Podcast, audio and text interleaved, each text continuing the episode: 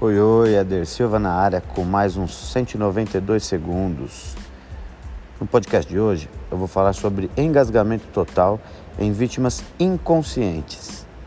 E agora que essas vítimas evoluíram para a inconsciência, podemos tratar adultos, crianças e também os lactentes de forma similar. Veja bem, eu não estou falando de situações onde eu encontro uma pessoa inconsciente e pressuponho que tenha sido por um engasgo. Ou seja, se eu não presenciei o um engasgamento eh, e eu já encontrei a pessoa desacordada, eu devo tratar como uma parada cardiorrespiratória e fazer a RCP convencional.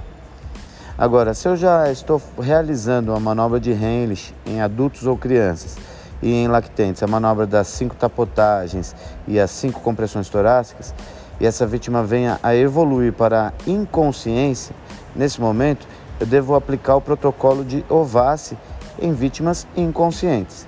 É claro que no momento que a vítima evoluir para a inconsciência, eu vou ter que posicionar essa pessoa no chão, em decúbito dorsal ou de barriga para cima. Lembrando que devo sempre preservar a região cervical. Feito isso, inicio lá pela avaliação inicial, o passo 2, que é o de pedir ajuda através dos telefones 192 do SAMU e 193 do Corpo de Bombeiros. O próximo passo é realizar 30 compressões torácicas com o objetivo de fazer com que esse corpo estranho seja expelido. Veja bem, eu disse compressões torácicas e não compressões abdominais, como fazemos em vítimas conscientes. Com a inconsciência dessa pessoa, ela relaxa os músculos do abdômen e perde também o reflexo de contrair essa musculatura. E eu posso lesionar esse abdômen, piorando ainda mais a situação. Nesse momento, eu tenho que fazer uma RCP adaptada, porque o objetivo é de aumentar a pressão intrapulmonar e gerar uma tosse artificial, para que esse paciente ou evolua para uma desobstrução total, ou também ele pode evoluir para uma obstrução parcial. Bom, feitas as 30 compressões torácicas, eu tenho que fazer uma inspeção na cavidade oral. E se eu conseguir visualizar algum objeto, é, eu devo tentar retirar com os dedos em forma de uma pinça. Pronto, agora eu retirei esse objeto. Eu devo sim fazer duas ventilações de resgate ou boca a boca, de preferência utilizando os equipamentos de barreira, EPIs.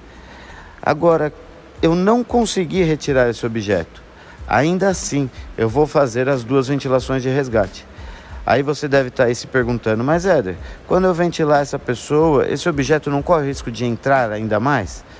E a resposta é sim. Eu posso sim afundar esse objeto. Só que os benefícios é, são porque qualquer entrada de ar é, será benéfica. E também durante as 30 compressões, essa pessoa pode ter evoluído por uma obstrução parcial.